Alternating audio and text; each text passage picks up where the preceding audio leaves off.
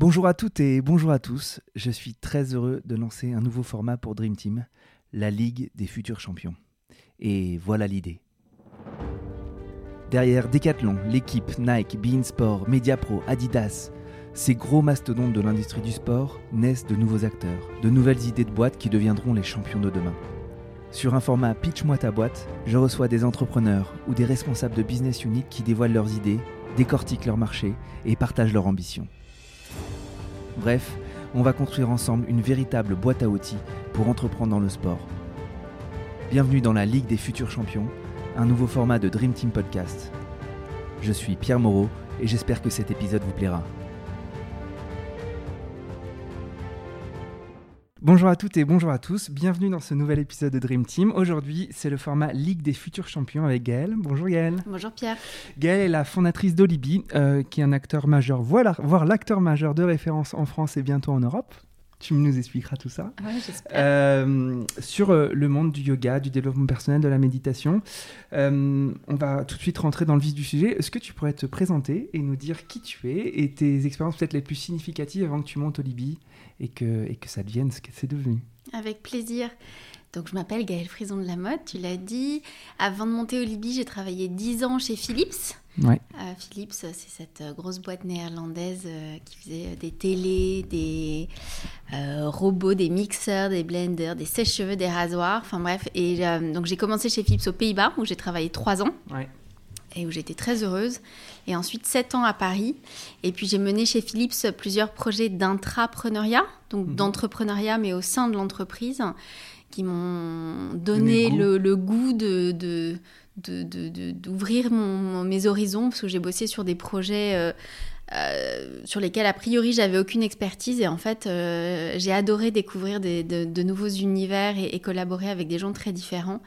Et c'est ça qui m'a amené à monter ma boîte. D'accord. Donc en sortie d'études, tu as fait trois ans chez euh, Philips et ensuite tu as monté ta boîte. Ça a été ça le parcours euh Non, en sortie d'études, j'ai fait dix ans chez Philips, trois ans aux Pays-Bas et sept ans, en, en France. Ouais non, moi j'aurais jamais pu monter ma boîte euh, tout de suite. Euh, c'est vraiment ces dix années de d'expérience de salariat avec des jobs très différents qui m'ont donné euh, suffisamment de clés pour monter ma boîte. J'avais pas compris. Je pensais que les trois ans c'était à Philips aux Pays-Bas et que c'était un. C'est le, cas, mais. C'était le cas, mais il y avait dix ans quand même. ouais, il y a eu sept ans après en France. Ok, je, je me concentre alors. en fait, quand, quand on lance une boîte, il y a des gens qui sont passionnés et qui veulent lancer leur boîte dans, sur leur passion, d'autres qui sont très analytiques, très rationnels et qui qui euh, size le marché, qui essayent d'évaluer s'il y a un marché potentiel pour la réussite de leur projet. Toi, c'était quel cas de figure euh, Pourquoi tu t'es lancé dans, dans ça? Et d'ailleurs, tu vas nous expliquer ce que c'est. Je pense que moi, je suis le troisième cas de figure. C'est que j'ai lancé, j'ai voulu lancer euh, une boîte. Enfin, avant d'avoir une idée ou quoi que ce soit, j'ai eu envie de lancer une boîte en fait. Et j'ai eu envie de lancer une boîte parce que j'avais envie d'apprendre plein de trucs tout le temps et de rencontrer des gens inspirants aussi tout le temps. Euh, et ensuite est venue l'idée euh, d'Olibi, du yoga, etc. Et effectivement, après, il y a eu quand même un espèce de principe de réalité euh, qui est apparu et, j'ai, quand même je suis quand même allée regarder le marché pour voir si, si ça valait le coup. Mais, mais moi, c'était vraiment ce truc de j'ai envie de lancer ma boîte, j'ai envie de faire quelque chose de différent, j'ai, envie d'élargir mon horizon en fait, j'ai envie de me sentir plus vivante. Et ce goût de l'entrepreneuriat, c'est ce que tu avais développé en intrapreneuriat chez Philips ou tu avais un, un, héritage familial dans, ce, dans cette voie-là? Pas vraiment d'héritage familial. Euh, alors au départ, je me suis dit euh, vraiment ça sort de nulle part parce que oui, mes parents, euh, mes parents sont pas entrepreneurs. J'avais personne d'entrepreneur si ce n'est mon beau-frère, mais que je voyais travailler H24. mais ça et faisait quand même envie. Sur, cette, non, ça me faisait pas hyper envie, mais mais mais c'était mon seul exemple vraiment d'entrepreneur. Mhm. Euh, et puis, donc, donc, voilà, puis il y a eu ces projets d'intrapreneuriat qui m'ont donné envie de sauter le pas. Et puis après, quelques années après, en, y réfléchissant, je me suis quand même rendu compte que plusieurs fois, j'avais, j'avais quand même travaillé sur un ou deux projets, notamment avec ma, avec ma sœur. Mhm.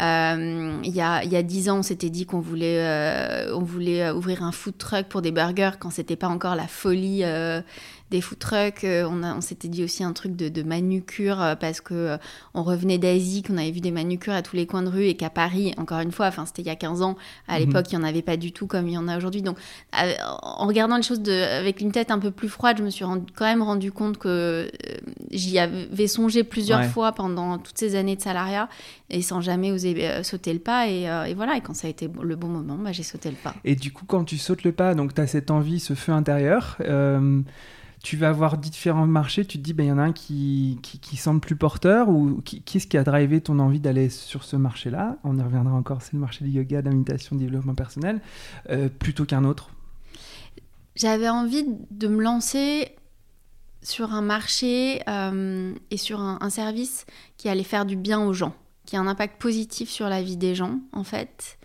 Euh, c'était ça mon, c'était ça mon, driver. Et je voulais aussi que ce soit dans un secteur qui m'intéresse, parce que je me suis dit, je vais beaucoup, beaucoup, beaucoup travailler. donc, euh, donc, il faut que ce soit euh, dans un domaine qui, qui, qui m'intéresse. Et à l'époque, moi, je faisais du yoga et j'en faisais chez quelqu'un qui habitait dans mon quartier. Mhm. et donc, on se réunissait, en fait, tous les samedis matins chez Rita à 4-5 élèves plus une prof pour faire notre heure ou notre heure et demie de, yoga. Et je trouvais que ce format de yoga entre voisins, donc juste à côté de chez soi, en petit comité, était hyper intéressant. Et ça a été le, point de départ d'Olibi. D'accord. Une passion, une envie de faire l'entrepreneuriat, un marché qui t'attire et sur lequel tu penses qu'il y a un potentiel. Euh, est-ce que euh, tu avais des analogies dans d'autres pays qui t'ont aussi convaincu qu'il fallait lancer euh, ce que deviendra Olibi? Est-ce qu'il y avait d'autres signaux positif, enthousiasmant pour te lancer? Aucun. Aucun. D'accord. Aucun. Prochaine question alors. non, mais non, aucun. Euh, il n'y avait euh, aucun, euh, aucun modèle similaire ailleurs. J'aurais préféré, hein. je pense que ça m'aurait énormément simplifié la tâche. Mais non, il n'y en avait pas. Et, et pour être très honnête, quand j'ai lancé Olibi, je n'avais pas de BP de business plan. De business plan, pardon. J'avais pas de grand plan en tête. Hein. Euh, je me suis lancée euh, hyper vite. En fait, j'ai fait des tests hyper vite. Euh, donc, chez des copines, chez les copines de mes copines, avec des cours comme ça entre voisins. Euh, et pour l'idée étant de voir est-ce que ça plaît, quelles sont les difficultés, quels sont, quest quel est ce qui marche bien, quels sont les freins, etc. Euh, j'avais pas de site, j'avais juste créé une page Facebook euh, il, y a, il y a six ans. Euh, et, c'est comme ça en fait que ça a démarré petit à petit. Et je pense que c'est aussi beaucoup ma, moi ma façon de travailler. Je dis pas mhm. que c'est la bonne, mais pas du tout, mais c'est la mienne. Il y a un côté artisanal un peu. Ouais, un côté hyper artisanal. Puis j'étais toute seule, hein. je me suis lancée sans associé. Encore une fois, je dis pas que c'est ce qui est bien, mais moi à l'époque j'avais pas d'associé et, même si je savais que c'était pas idéal de lancer une boîte seule, c'était pas une raison suffisante pour moi de pas essayer en tout cas. Euh, et donc euh, c'est en faisant des petits trucs euh, petit à petit que, que, j'apprends et que, et, que, et que voilà et que ça a pris de l'ampleur au fur et à mesure et que ça s'est structuré quand même aussi au fur et à mesure. Maintenant j'ai quand même un, business plan. Oui, je, je, pense. Tu, on va revenir sur ton actualité un peu fraîche sur euh, l'acquisition d'un de tes concurrents, sur ta levée de fonds de l'année dernière. Euh, donc je suppose qu'il y a des business plans maintenant. Euh, est-ce que tu pourrais du coup nous expliquer ce que c'est Olibi? Alors, Olibi, notre mission, c'est vraiment de rendre le yoga accessible au plus grand nombre.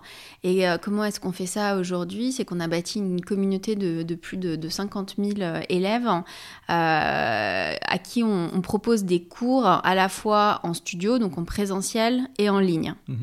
Euh, quand on, parlait, euh, quand j'ai eu l'idée de Libye, euh, quand je faisais tout mon, yoga chez Rita et je me suis dit, ah, c'est chouette, je vais quand même creuser un peu le marché, voir s'il y a du potentiel, je me suis rendu compte qu'il y avait deux freins principaux à la, pratique sportive régulière, pas que du yoga d'ailleurs, du sport en général, et un facteur de motivation.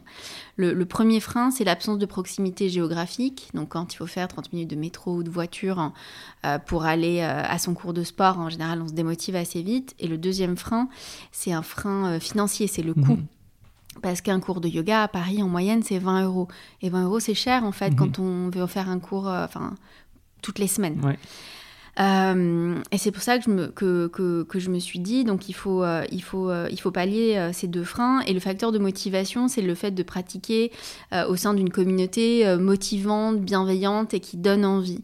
Et, et c'est là-dessus, en fait, qu'on travaille chez Olivier. Donc c'est pour ça que sur l'accessibilité géographique, on peut faire ça soit chez soi, avec du yoga en ligne, en fait Soit euh, on travaille avec un, réseau de lieux partenaires dans lesquels on organise des cours de façon hebdomadaire. Ça peut être des hôtels, des écoles, des galeries d'art, des studios de danse. Donc pour qu'on a des centaines de lieux pour que chacun trouve un cours à côté de chez lui ou de son bureau. Mhm. Et on a aussi travaillé sur l'accessibilité prix parce que nos cours sont à partir de 9 euros. D'accord. Super. Euh, quand tu as, expliqué le, point de départ, tu es revenu sur la douleur, la peine de l'utilisateur. finalement, euh, on n'est pas revenu sur le potentiel de marché. Euh, tu es tout de suite revenu sur, euh, euh, bah, ce que ressentaient les utilisateurs et les freins à, l'adoption. Est-ce que ces deux points-là, c'est vraiment les trucs qui ont basé ton, MVP, ton, ton, premier modèle Ou est-ce que c'est devenu au fur et à mesure? Et ma deuxième question, c'est à quel moment, du coup, tu as commencé à te dire le potentiel de marché est assez grand pour que je me dédie 24-24 et 7 jours sur 7 ah, ça, a été, euh, ça a été assez concomitant. Hein. Euh, il y a eu, y a eu ce, c'est effectivement ces premiers pain points. Et, euh, et, et, sur le marché, on, peut avoir l'impression que le marché du yoga, c'est un, un, marché de niche, un marché réservé aux, aux, bobos du 11e qui boivent des, des, jus et qui mangent du quinoa. mais c'est très cliché, mais franchement, c'est encore beaucoup, beaucoup moi ce qu'on me renvoie quand je parle de yoga. Et, mmh. et, souvent, et souvent, enfin on me regarde de façon un peu condescendante, moi, quand je dis que euh, j'ai une boîte dans le yoga. Et, euh, en général, euh, et notamment quand ce sont des investisseurs, le premier truc qu'on me dit, c'est Ah ouais, moi, ma femme, elle fait du yoga ou ma femme, elle fait du pilate. Et, donc, ça dévalue. Ouais, super. cool. Enfin, tant mieux pour elle, c'est chouette. Hein, mm.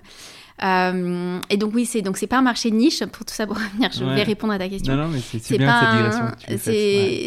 pas un marché de niche, c'est un marché qui fait 80 milliards de, dollars dans le monde. Et encore, ça c'était pré-Covid. Donc euh, notamment en France, hein, euh, il y avait 3, à peu près 3 millions de Français qui avaient fait déjà du yoga en 2019. Aujourd'hui, une récente étude montre qu'il y, en a, y en a plus de 10 millions. Donc on a fait x3 ces, ces 18 derniers mois. Donc c'est un marché qui était, quoi qu'il en soit, déjà en croissance à deux chiffres pré-Covid, mais euh, mhm. ce qui s'est passé n'a fait qu'accélérer le, le, mouvement. D'accord, super. Euh, on peut euh, parler de tes clients? Du coup, tu disais que tu avais 50 000 clients, élèves. tu les appelles les élèves ou les clients On, les appelle les élèves. Les élèves. tu as de l'autre côté des profs. donc, tu as un marché, enfin, tu as, un modèle économique qui est du B2B2C. Donc, c'est un peu compliqué parce qu'il faut que tu acquières des élèves, des, des profs, pardon faut qu'ils veuillent venir sur la plateforme pour, pour donner les cours aux élèves que tu leur proposes, c'est ça? Non, c'est pas exactement ça. Parce qu'en fait, euh, on est, on, est, on est une boîte qui fait alors majoritairement du B2C, j'ai mhm. beaucoup parlé du B2C, mais donc encore euh, euh, mini digression, mais on fait aussi du B2B, donc on accompagne des entreprises, aussi les entreprises dans leur politique de qualité de vie au travail. Aujourd'hui, on travaille autant avec des startups qu'avec des plus grands groupes comme SNCF par mhm. exemple. Donc pour en revenir au B2C, on n'est pas on n'est pas une marketplace mhm. comme euh, comme Uber. Mhm. Donc nous on va vraiment maîtriser l'expérience de la création du cours de A à Z. C'est nous qui choisissons les lieux, c'est nous qui choisissons les profs, c'est nous qui choisissons quel cours on va créer et proposer à notre mhm. communauté d'élèves. Donc euh, il faut qu'on trouve évidemment les lieux, les profs et les élèves, c'est plus compliqué, mais l'important euh, pour nous, c'est vraiment de maîtriser cette expérience au Libye et de proposer une expérience différenciante. Euh, donc sur les profs, on a beaucoup de chance parce qu'aujourd'hui les profs viennent à nous. Donc on a tout un processus de sélection des profs hyper rigoureux euh, avec euh, un entretien téléphonique, un court test. On évalue le court test avec une grille d'une vingtaine de critères hyper objectifs pour que ce soit justement une évaluation hyper objective mhm. et pas subjective de j'aime tel ou pas ou j'aime ou pas tel ou tel prof. Euh, et ensuite, Est-ce qu'ils sont exclusifs à Olivier Non, ils sont pas exclusifs. D'où ma, ma, question, mais je vais revenir après. Ok. euh, ils sont pas, euh, ils sont pas exclusifs et on, et on veut pas qu'ils soient, qu'ils soient exclusifs parce qu'ils s'enrichissent aussi de tous les cours qu'ils peuvent donner, soit en particulier, soit dans d'autres studios. Mhm. et, et c'est aussi cette diversité et la, et, la, et, la, et la grande qualité de nos profs qui fait notre force et qui fait que nos élèves euh, reviennent. Mhm. Et donc, on, a un troisième sujet qui est euh, l'acquisition d'élèves. En fait, je, je, disais B2B2C parce que du coup, tu as aussi un enjeu d'acquisition des très bons profs pour ensuite euh, acquérir de, de, plus en plus d'élèves. Donc, je l'ai mal formulé parce qu'en effet, tu n'es pas une marketplace. Mais euh, la, comment tu fais pour attirer les meilleurs profs sur, sur Olibi? Comment on fait? C'est que déjà, on leur propose une. C'est clé en main pour eux parce qu'il y a, y a de plus en plus de profs en fait qui se forment et qui arrivent sur le marché des profs euh, à Paris ou en France de façon plus générale. Et là, les profs, on leur dit, ben en fait, voilà, t'as plus qu'à venir à tel endroit, à telle heure, euh, et tu auras tes élèves et tu seras payé, mhm. quoi qu'il en soit. Donc, euh, ce, ce, package clé en main, en fait, est super attractif pour les profs, d'une mhm. part. D'autre part, on paye les profs bien on a beau, c'est souvent, on, a, et c'est assez frustrant d'ailleurs, hein, mais on nous, on nous dit souvent ah ouais vos cours ils sont pas chers chez Olibi donc en fait vous payez pas les profs. D'ailleurs et d'ailleurs on a c'est scandaleux, enfin des, des juges, une espèce de jugement euh, à l'emporte-pièce euh, alors que bah non pas du mhm. tout en fait. Euh, on paye nos profs tout à fait bien et on leur assure un, revenu tout à fait décent et, et pour nous c'est une communauté qui est ultra importante et d'ailleurs Enfin, peut-être qu'on pourra y revenir, mais on avait monté un fonds de solidarité pour eux pendant le premier confinement euh, et on leur a reversé quand même 10% de notre chiffre d'affaires pendant, euh, pendant 4 mois. Enfin, donc non. Euh, tu peux expliquer un peu plus ça? Parce que du coup, en effet, au plein, en plein cœur de la crise de l'année dernière, là, le premier confinement, bah, plus de profs, plus de présentiel. C'est là que vous avez d'ailleurs beaucoup basculé en digital, mais toi, tu avais un, parterre de, profs qui pouvaient plus faire en, physique les cours. Exactement. Et tu avais monté un fonds de solidarité qui était assez fortement doté à la finale. Bah, au final, ouais. Parce qu'effectivement, euh, veille du premier, enfin, le premier confinement arrive et nous, on se retrouve sans business du jour au lendemain, parce que mmh. nous, notre business repose à ce moment-là à 100% sur du présentiel, enfin, des cours en studio. Euh, et donc euh, là, l'équipe a été juste dingue. Et euh, j'en ai des frissons tu vois rien que dans et à chaque fois que j'en parle j'en ai des frissons parce que c'est un moment hyper fort en fait dans l'histoire de Libye et pour moi personnellement. Euh, et donc ouais en un, en un week-end on se retourne parce que bah, quand on, en fait on n'a plus le choix ben on, est créatif et, voilà. Et on transforme en fait tout notre planning de cours en, studio ou une grande partie en cours en, en, live. Donc en cours en ligne et en live donc en direct. Mhm. Et euh, on décide tout de suite de continuer à faire payer les cours. Et ce qui était assez différent à ce moment-là, parce que je sais pas si tu te souviens. il y avait un tas de cours. Mais il y avait sur pléthore d'offres de mm. cours de sport, de yoga, de mm. n'importe quoi gratuites sur Insta ou sur d'autres plateformes euh, gratuites. Et, et, ben nous, en fait, euh, juste c'est pas possible. Et pour plusieurs raisons. Parce que déjà, enfin moi j'ai des gens à payer, en fait, mm-hmm. j'ai des salariés. Et, euh, et deuxièmement, non seulement nous, on n'a plus de, de cours, mais en fait, il y a tout l'écosystème du yoga et notamment des profs qui se retrouvent aussi sans revenus du jour au lendemain. Mm-hmm. Donc le le fait, nous, de continuer à faire payer les cours à nos élèves fait qu'on peut continuer à organiser des cours et donc à payer des profs et en fait mhm. à continuer à leur fournir un revenu. Et comme on ne peut pas euh, travailler avec autant de profs que euh, quand, on travaillait en présentiel, et ben pour tous ceux avec lesquels on ne peut plus travailler de façon provisoire, temporaire, on monte ce fonds de solidarité euh, et on leur reverse 10% de notre mhm. chiffre d'affaires tous les mois. En fait, je, t'ai posé la question comment tu as tiré les, meilleurs profs? Parce qu'en effet, sur le premier confinement, tout le monde s'est euh, inventé prof de yoga. C'est incroyable le, nombre de personnes qui se sont transformées en prof de yoga professionnel. Enfin, professionnel sans doute pas, mais, mais du coup, quand j'ai vu ça, je dis mais la, concurrence est éclatée, quoi, parce que tout était gratos et, et j'en suis même le premier consommateur. J'en ai été le premier consommateur. Euh... Ouais, mais euh, c'est vrai. Enfin, et en même temps, c'est là où nous on s'est rendu compte qu'on avait bâti une communauté hyper forte depuis 4 ans. C'est que nos élèves nous ont suivis et on continue à payer en fait, euh, à la fois parce qu'ils voulaient avoir toujours accès à leurs profs qu'ils adorent, et, euh, et, je pense qu'il y avait aussi une forme de solidarité. Bah, c'est super en tout cas, bravo pour cette idée. C'était, ça a dû être un, un moment, tu t'en disais avec un petit peu d'émotion, un moment fort, parce qu'en effet, du jour au lendemain, euh, ton business s'arrête complètement, et je suis bien placé pour le savoir, euh, parce que j'ai un business qui était très impacté aussi, mais euh, du coup, ça, ça vous a fait transformer complètement la boîte, avec du distanciel, des cours en ligne. Euh, et puis euh, l'acquisition récente de votre concurrent qui était pour le coup lui 100% euh, en distanciel. On parle du distanciel des cours en ligne.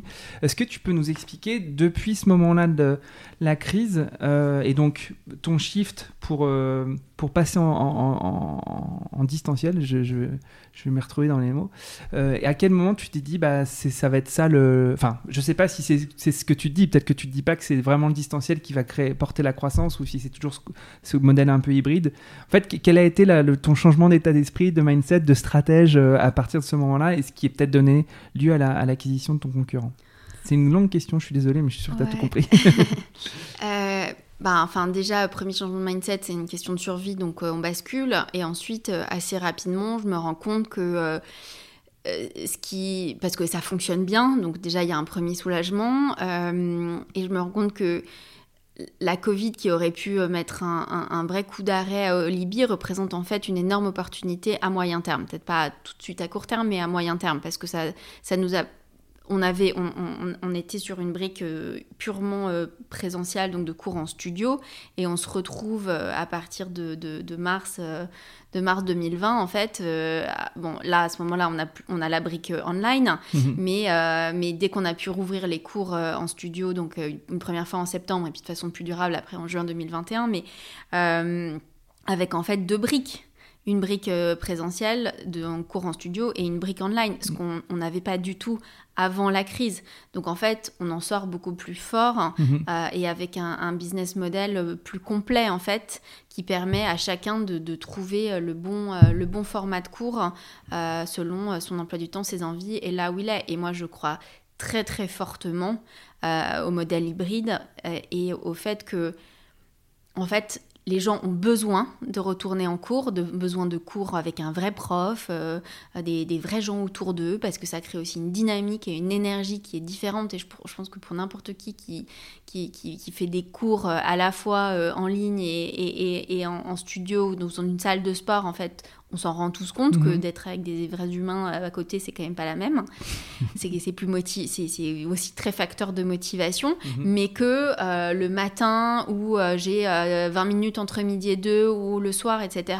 C'est génial de pouvoir faire ça rapidement chez soi devant son ordi mhm. sans avoir à se déplacer. Donc c'est la, la, la, la, combinaison des deux qui, qui est hyper forte et que qu'on a réussi à créer et qu'on aurait en plus nous jamais créé aussi vite si on n'avait pas été obligé de le, de le, créer aussi vite. Je vais prononcer un mot horrible du monde de la, des Startup Nation, c'est mais pour scaler, est-ce que, euh, est-ce que l'hybridation du modèle, elle est, elle est concomitante avec un, une, une, trajectoire de scaling un peu rapide, euh, internationale, parce que du coup, le distanciel, a priori, avec ma faible connaissance du marché, semble plus facile à scaler que du présentiel. Je me trompe peut-être, mais en tout cas, où est-ce que tu vois le développement euh, Toujours dans ce modèle hybride, tu avais l'air de dire que oui.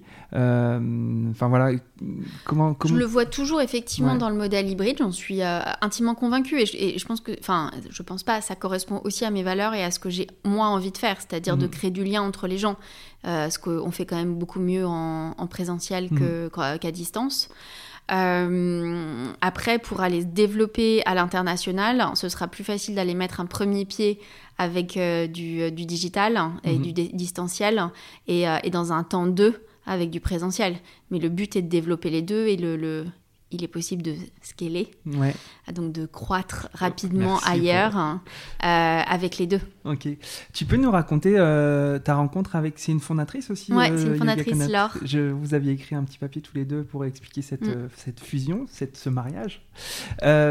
Est-ce que tu peux nous, nous, expliquer à quel moment a germé l'idée de, bah, de, de, de, croître par croissance externe euh, Ou est-ce que c'est une rencontre euh, qui a fait la différence? Raconte-nous un peu, parce que c'est quand même une boîte euh, assez jeune, déjà une acquisition. c'est quand même chouette. Enfin, je sais pas, en tout cas. ouais, Raconte-nous ce qui se cache derrière tout ça. Bon, il se cache pas grand chose. Hein. Euh, je connais Laure, euh, je connais Laure depuis longtemps. Donc, elle s'appelle Laure Bouis. Euh, donc, c'est la fondatrice de Yoga Connect, qui est la boîte qu'on a rachetée en avril 2021, donc de mhm. cette année. Je connais Laure depuis quasiment la création de Libye, donc depuis 5 ans. on a créé nos boîtes relativement en même temps. On a, on, a, évolué à peu près dans les mêmes sphères d'incubateurs, etc. Euh, on a toujours eu de très bonnes relations et très bons contacts. Et puis, euh, et puis un jour, elle, me parle d'un truc et, euh, et, je me dis, ah mais enfin un rapprochement pourrait avoir du sens. Et assez rapidement je lui en parle. Elle, est ouverte à l'idée. Et c'est comme ça qu'on avance. Et on, voilà on commence les discussions en, en novembre 2020 et puis, euh, et puis on signe en avril 2021. Mm. D'accord, donc c'est pas un truc planifié, il faut que je crois par croissance externe Non, moi j'ai. Encore l'artisanat, euh, l'artisanat éclairé, on va dire. là, je sais pas si c'est de l'artisanat, parce que je crois pas que là on, se parle d'artisanat, c'est plus de, de saisir les opportunités qui se présentent sur mon chemin et de surtout de, de de, faire confiance à mon intuition. Je pense que c'est plus ça en fait que de l'artisanat. Euh, là, on est moins dans de l'artisanat parce que quand on rachète une boîte, on n'est plus dans l'artisanat. Hein. Euh, on est tu l'as acheté de... en plein equity ou tu as fait de, non, la dette on a, fait, euh, on a fait une, une OP, une OP à, plusieurs, à plusieurs étages. Mais, mais ouais, quand on rachète une boîte, on est entouré d'avocats. on a été aussi très accompagnés, nous, par notre fonds d'investissement qui s'appelle Utopia. Enfin, non, on n'est on pas dans l'artisanat quand on rachète une boîte. Là, c'est plus possible. Mais on est resté dans en tout cas dans une dimension euh, très humaine et euh, avec beaucoup de dialogue avec l'or, ce qui était très important pour moi. Alors je, retire ce mot artisanat, on en est vraiment loin parce que du coup avant tu avais fait une levée d'un million cinq, notamment avec Utopia qui est un fonds qui investit beaucoup dans les marques, dans les DNVB, donc les Digital Native Vertical Brand. Euh, et donc ils ont investi dans, chez vous alors qu'ils avaient pourtant l'habitude d'investir sur du, sur du product, du consumer goods, comme on dit aussi en mauvais français. Euh, pourquoi tu as, choisi ou tu as voulu euh, lever des fonds euh, Toi qui étais patronne de ton bateau euh, et qui menait bien tes, petits marins, qu'est-ce qui a présidé à ce choix de, devenir venir injecter de l'argent pour aller peut-être plus vite, pour aller plus fort, je sais pas. Exactement, c'était c'était juste pour aller plus vite parce qu'on avait réussi à atteindre la, la, rentabilité en 2019. En 2019, je m'étais fixé pour objectif de qu'on soit rentable, mhm. euh, ce qu'on a été, euh, en tout cas euh, quasiment toute l'année. Euh, et ensuite, l'idée, c'était de se dire, OK, bon, bah, on sait faire une boîte rentable, maintenant, on va faire euh, une grosse boîte et vite. Et pour faire une grosse boîte vite, bah, en fait, on peut pas le faire de façon rentable tout, tout de suite, en tout cas. Donc, euh, c'était pour ça que c'était l'idée d'aller lever. moi, je, je, je, fais pas du prosélytisme hein, sur les levées de fonds et pour moi, c'est pas force, enfin, c'est pas un marqueur de réussite. c'est mmh. juste un, moyen. Mmh. et en tout cas, j'ai vraiment choisi Utopia parce que euh, je m'étais dit euh, je veux pas me faire un roadshow, donc, enfin, donc je, je, voulais pas aller voir faire 40 pitchs devant 40 euh, fonds ou investisseurs différents, etc. Je m'étais mhm. dit, j'en sélectionne une dizaine qui correspondent à mes valeurs et, et, et voilà, et avec qui je pense que je peux avancer sereinement.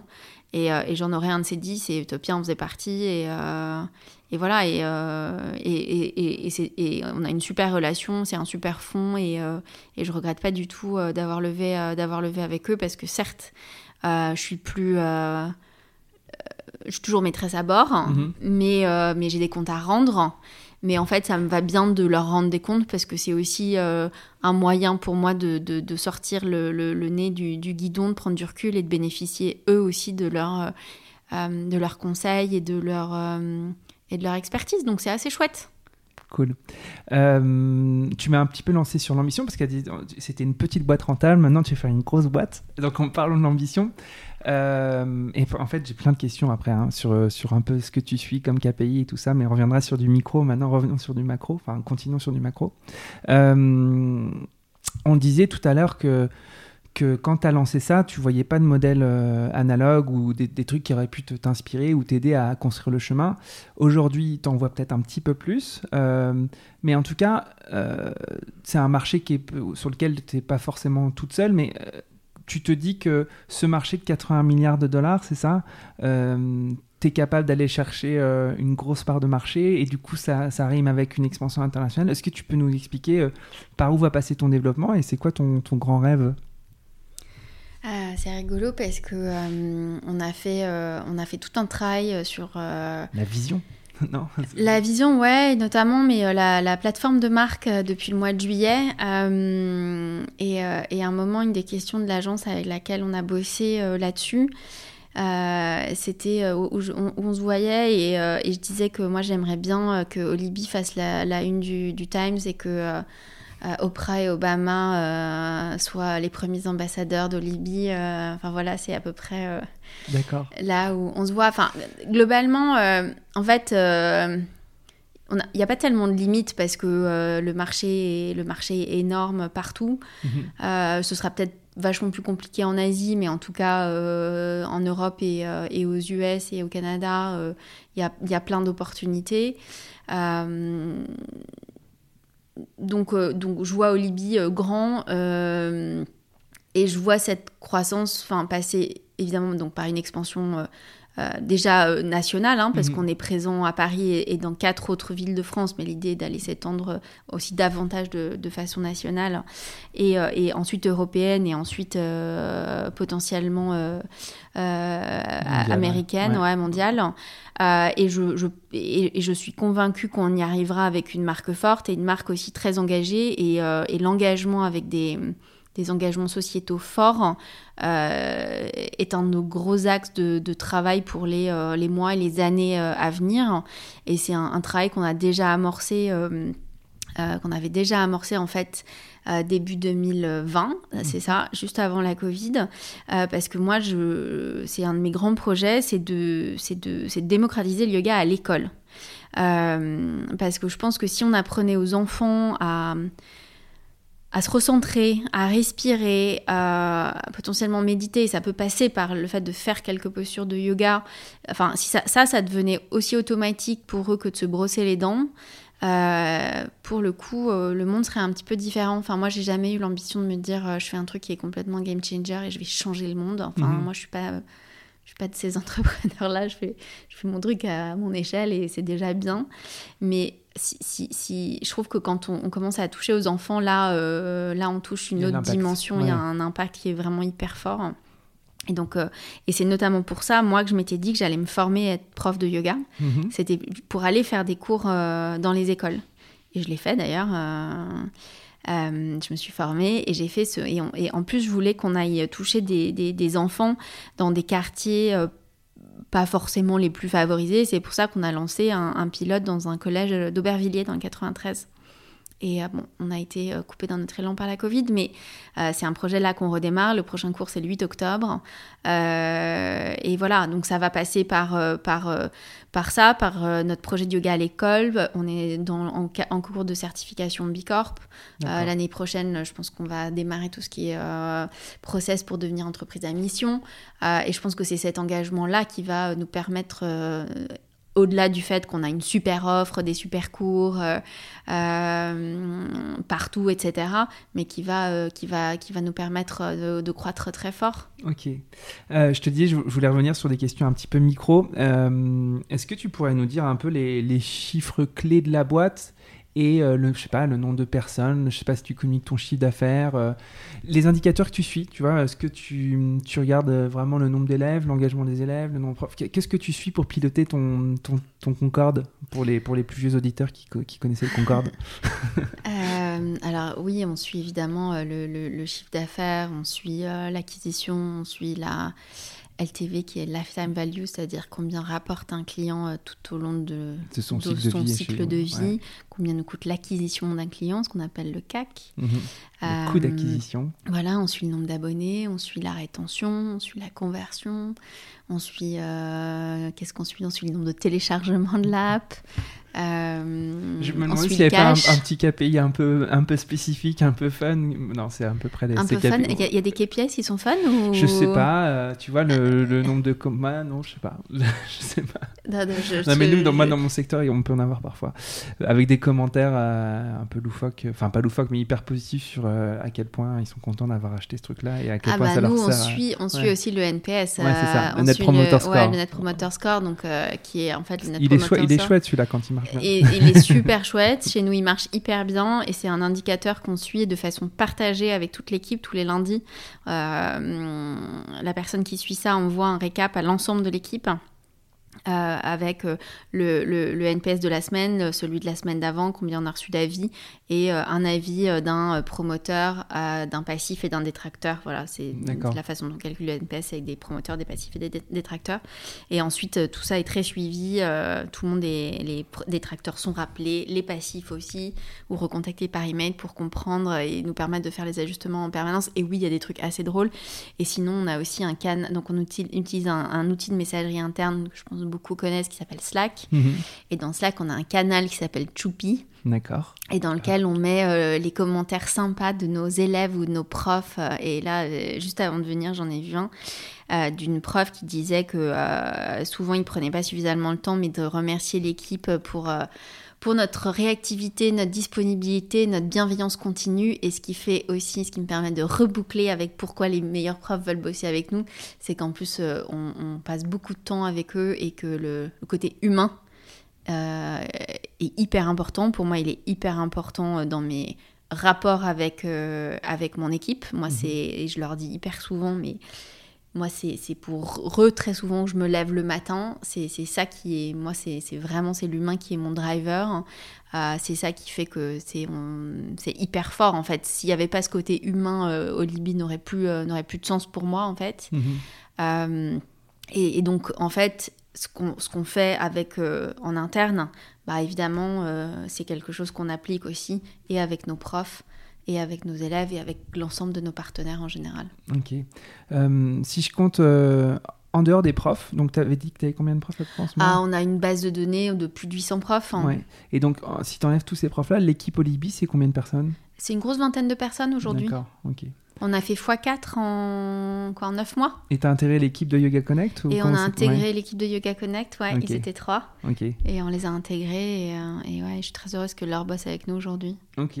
Euh, j'ai une partie de l'interview qui s'appelle L'histoire aujourd'hui et demain, qu'on a un peu commencé je voulais te demander un peu des fun facts. Alors, on est parti sur les KPI qui pourraient être fun et tu m'as rétorqué qu'il n'y a aucun KPI qui est fun. Mais est-ce que, euh, à part ce fun fact qui est plutôt un, sweet fact autour du feedback d'un de, tes profs, est-ce qu'il y a un truc un peu marrant qui permettrait de comprendre le marché dans lequel tu es ou ta boîte euh, C'est souvent une question piège parce qu'en parce qu'en fait, les gens n'ont pas forcément réfléchi à un truc comme ça. Mais euh, une anecdote un peu sympa que tu pourrais nous raconter ah, je peux vous dire deux trucs. C'est déjà que en général, euh, la première chose qu'on me dit quand je dis que soit je fais du yoga, soit que j'ai une boîte dans le yoga, c'est c'est qu'on me dit au-delà de ah ouais moi ma femme elle en fait quand c'est un mec, mais c'est euh, ah non mais moi je peux pas faire de yoga parce que je suis pas souple. Ça, je pense que c'est vraiment le number one. Euh, donc euh, voilà, alors euh, je suis désolée de, de, de, de décevoir ceux qui se, ceux qui se cachent derrière, cette excuse, mais la souplesse n'est pas un prérequis dans le yoga, c'est quelque chose qui s'acquiert. et en fait, le, le sujet n'est pas de toucher ses pieds quand on se penche en avant, le sujet est juste de sentir un étirement derrière ses jambes. Donc en fait, non, on peut très très bien faire du yoga sans être souple. Très bien. Euh, la deuxième chose qu'on me dit en général, c'est ah non non, mais moi je suis trop nerveux, je peux pas faire de yoga. Donc euh, ça aussi c'est assez rigolo parce qu'en fait euh, tout le but est justement de faire baisser la pression et, la nervosité et le, stress. Et c'est d'ailleurs quand on fait des études, ce qui ressort en premier dans les, les bienfaits du yoga, c'est que ça fait baisser le stress. Euh, et, qu'en plus, en général, les gens qui ne font pas de yoga ont l'impression que le yoga, c'est rester en tailleur pendant une demi-heure euh, ou une heure à réciter des hommes. Euh, et, non, non, en fait, il y a plein de yogas différents. Il y a des yogas plus ou moins dynamiques. et voilà, je, vous invite à essayer un cours de yoga dynamique, ou ce qu'on appelle souvent un cours de yoga vinyasa. Euh, et, vous verrez que en général, je pense que vous allez transpirer et, avoir le cœur qui bat un petit peu. Euh, et sur une anecdote, euh, on faisait des cours il y a quelques années dans le, premier incubateur où, on a été, qui s'appelle Willa, qui s'appelait Paris Pionnière avant, mais qui mhm. s'appelle Willa, et qui est un incubateur qui promeut l'entrepreneuriat féminin qui est dans le sentier. Et donc on faisait des cours tous les mercredis soirs là-bas et le, jeudi matin, donc on avait des bureaux aussi là-bas, et le jeudi matin, le, euh, secrétaire général de, Willa, qui est aussi le responsable du lieu, arrive à faire notre bureau. Et là je me dis, ah mince, euh, il y a un truc qui s'est mal passé hier soir, quelqu'un a mal refermé une porte ou un truc comme ça. Et en fait, non, il arrive avec au bout d'un stylo une brassière de sport en disant euh, c'est acquis. Euh, on a retrouvé ça dans les plantes euh, ce matin, en faisant le ménage. Et ce qui était assez drôle, c'est qu'évidemment, c'était une élève au Libye qui avait fait le cours la veille, mais que cette élève était notre voisine de bureau qui faisait les cours, qui a dit Ah, bah, c'est ma brassière. D'accord. Voilà. Ok, fan, en effet. Tu as l'air plutôt optimiste, mais je pose souvent la question qu'est-ce qui te rend optimiste et qu'est-ce qui te rend pessimiste sur ton marché, sur ta boîte euh Le chiffre cette croissance euh, a été euh, très amplifiée par ce qui s'est passé ces derniers mois et que les gens ont, de plus en plus conscience de l'importance de, de, prendre soin, d'eux, soin de leur corps, mais soin de leur tête aussi. Et ce que permet le, ce qui est la force du yoga, hein, c'est de, c'est vraiment cette alliance du, du, physique et du mental. Donc euh, ça, ça me rend hyper optimiste. Ce qui me rend hyper optimiste, c'est que euh, j'ai une équipe qui est géniale. Et, euh, je pense qu'avec une équipe géniale, on peut aller, enfin je suis même sûre, on peut aller très très loin. Tu les cites souvent. Enfin, tu, tu dans, ce que, j'ai pu lire de, tes prises de parole, tu, tu, c'est vraiment hyper tu les félicites et remercies souvent. C'est vraiment, ils sont vraiment hyper importants pour moi. Euh, et ce qui me rend pessimiste, ben rien. Après, je dis pas que, euh, que j'ai la patate tous les jours et que c'est facile tous les jours. C'est pas du tout le cas. Il y a plein de jours où, euh, où la montagne paraît sacrément haute, où euh, je suis pétrie de doute, où je, trouve que je trouve que c'est tellement dur. Hein. ça m'arrive tout le temps. Hein. Mhm mais c'est pas du pessimisme, hein. c'est juste que, ben ouais, entreprendre c'est dur, c'est dur de toujours la locomotive, c'est dur de toujours prendre des décisions, c'est, alors que je ne sais pas toujours quelle décision il faut prendre. Euh, il y a plein de trucs qui sont hyper durs au quotidien, c'est dur de pas savoir. Euh, euh, quand est-ce que les gens vont vraiment enfin revenir en cours euh, Voilà, c'est dur de c'est dur de plein de trucs. Euh, c'est dur de comment est-ce qu'on organise le télétravail versus le bureau. Enfin, mhm. le quotidien il est dur, mais mais bon, je l'ai choisi et ça me donne aussi énormément d'énergie et ça me booste et, et j'aime ça. Donc donc, donc je, suis, je suis plutôt épanouie et je me trouve plutôt chanceuse. Cool. Euh, j'ai les deux dernières questions de la fin. Là, je pense que ça fait un, bel épisode tous les deux. Euh, j'ai l'habitude de demander aux invités quelle est l'actualité de l'écosystème sport ou bien-être qui a particulièrement attiré ton attention ces derniers temps et sur lequel bah, voilà, tu as une analyse à, nous partager? je dirais que l'actualité, enfin, c'est pas récent, mais c'est les JO. Euh, et c'est notamment Paris 2024. Euh, c'est ça qui va, qui va braquer euh, pas mal de projecteurs sur, sur la France et sur Paris. et à nous d'en tirer profit, les startups de la Sportec. Ouais. Et c'est quoi derrière ça? Parce que je, je, sais que du coup, le, les startups de la Sportec qui se sont regroupées sous un, une espèce d'association qui s'appelle la Sportec tentent d'être visibles pour les Jeux Olympiques 2024. Toi, Olibi, ça résonne et ça va rimer comment avec Paris 2024 En quoi ça va être un tremplin pour, euh, pour toi? Ça va rimer avec le fait de les volontés publiques de développer le sport de façon plus générale et de mettre ou de remettre à des millions de Français, alors pas forcément au sport, mais en tout cas à l'activité physique et sportive. Hein. Mhm. Et nous, c'est tout ce qu'on veut en fait. C'est comme je disais, hein, nous, notre mission, c'est de rendre le yoga accessible au plus grand nombre.